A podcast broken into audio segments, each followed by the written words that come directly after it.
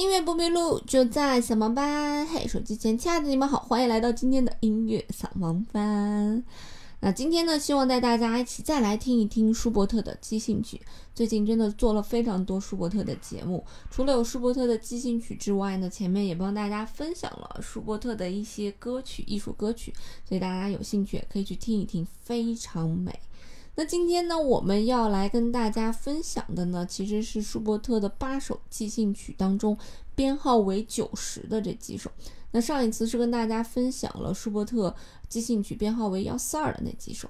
那编号九十和编号幺四二呢，呃，加起来一共是八首即兴曲，分别每一个编号都有四首。那这八首曲子呢？有人讲说，你可以把它当成八首单独的小品，但是呢，也可以把九十号当成一首大型的奏鸣曲，和一四二号当成一首大型的奏鸣曲。尽管呢，我们可以把九十号当成一首，一百四十二号当成一首大型的奏鸣曲，啊，因为呃合起来弹的话，差不多一首也要将近半个小时了。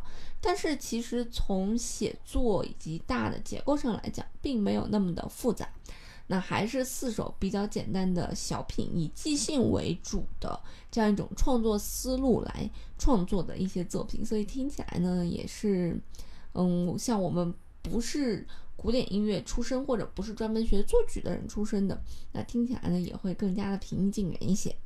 那这两组作品呢？上一次讲的一四二号和这次讲的编号九十，也叫做 D 八九九，都是在舒伯特三十岁那一年写的。而在舒伯特三十一岁那一年的时候呢，他就已经去世了。所以这些五到十分钟的带有即兴成分的小品，也变成了啊舒伯特的晚年的一个作品。那今天想给大家介绍的第一首作品呢，是舒伯特啊编号九十当中的第三首。那这首作品被誉为是舒伯特这八首里面写的最美的一首，用的是降 G 大调写成，这是一个非常罕见的一个调，那也非常不好弹的一个调。为什么说它不好弹呢？因为，呃，在弹钢琴的过程当中呢，我们知道，就是你可能会听说过有升降号这个东西啊。比方说 C 大调，它没有升也没有降，就是不用弹黑键，所以演奏起来呢，相对会容易很多。那接下来呢，比方说升发、升刀啊这种带一个或者两个升号的，其实也还 OK。那其实对于带降号来讲，其实比带升号的作品要难一些。而升降号越多呢，作品越不好去演奏。而我们今天所接触到的这首作品，这个降 G 大调，它呢是有六个降号，所以因为基本上很少有曲子是七个降号的，因为七个降号其实也就跟没降没有什么区别了，对吧？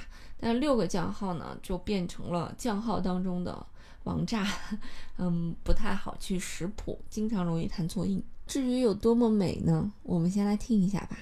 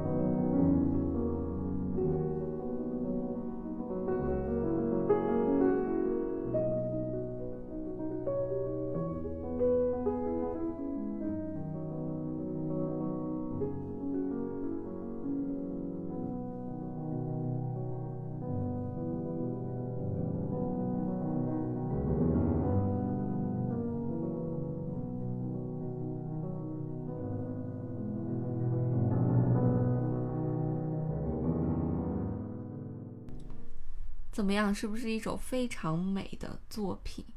那很多人来评价呢，说这首作品是一首孤独、沉静的吟唱。那我个人感觉呢，它还有一种对美好的一一种追忆，以及对到不了的未来的一种向往。不知道舒伯特是不是已经知道，呃，自己在明年会发生如此大的事情，就是就要去世了嘛？所以写下来了这样的一些音乐。不过舒伯特笔下的，但凡是旋律的东西，都写得太太太太太好听，太美好了。所以，如果舒伯特活的不是三十一岁，而是六十一岁，甚至能活到九十一岁，不知道他在这个乐坛的地位又会是什么样的。那这首作品呢，其实是降 G 大调了。那很多的业余爱好者呢，会把这个降 G 大调改成 G 大调去弹，因为降 G 我们刚才说是六个降号，而 G 大调是一个升号。啊，所以在转换起来是非常的方便的。那在转换过后，在演奏的过程当中，也会比六个降号好演奏太多太多倍。那不过呢，G 大调是一个相对来讲比较明亮的调式，而降 G 大调是一个相对来讲比较音这个颜这个音阶的颜色啊，是一个比较暗淡的一个颜色。所以我想舒伯特写的时候更希望整个作品的颜色更加暗淡一些，所以才选择了这个。降 G 大调，那很多音乐家在选择录这个版本的时候，都会用降 G 大调这个最能体现舒伯特当时心境的调式来写出这首作品。那除了这首作品之外，我个人也比较喜欢的一首作品，听起来相对来讲比较轻松活泼，有一种练习曲的感觉。那这首作品呢，就是啊我们的编号九十的第二首啊，听起来有一种欢快流水般的感觉。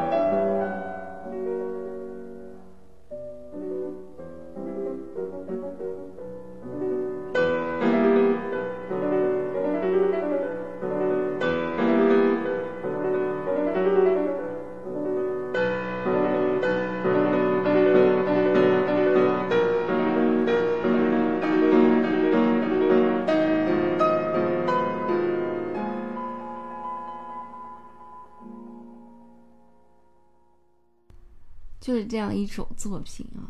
那第三首和第二首相比较起来，你个人更喜欢哪一首呢？当然了，还有第一首和第四首，但是可能在第一听感上，就你第一下听到这首曲子的时候，可能呃二三首更好被你来接受，一四可能没有那么直接的一个接受感，所以你也可以去听一听第一首和第四首。那么这两首你喜欢哪一首呢？是喜欢更加轻快活泼的第二首，还是喜欢更加低沉、带有更强的歌唱感的第三首呢？也欢迎你留言给我，嗯，说不定能看出你的个性到底是什么样的。好吧，那今天的节目呢就到这里就要结束了。那在结尾呢，放上这个舒伯特即兴曲编号九十杠三的。嗯，全曲给大家，希望大家可以度过一个美好的一天。音乐不迷路，就在小龙班，我们下次再见喽，拜拜。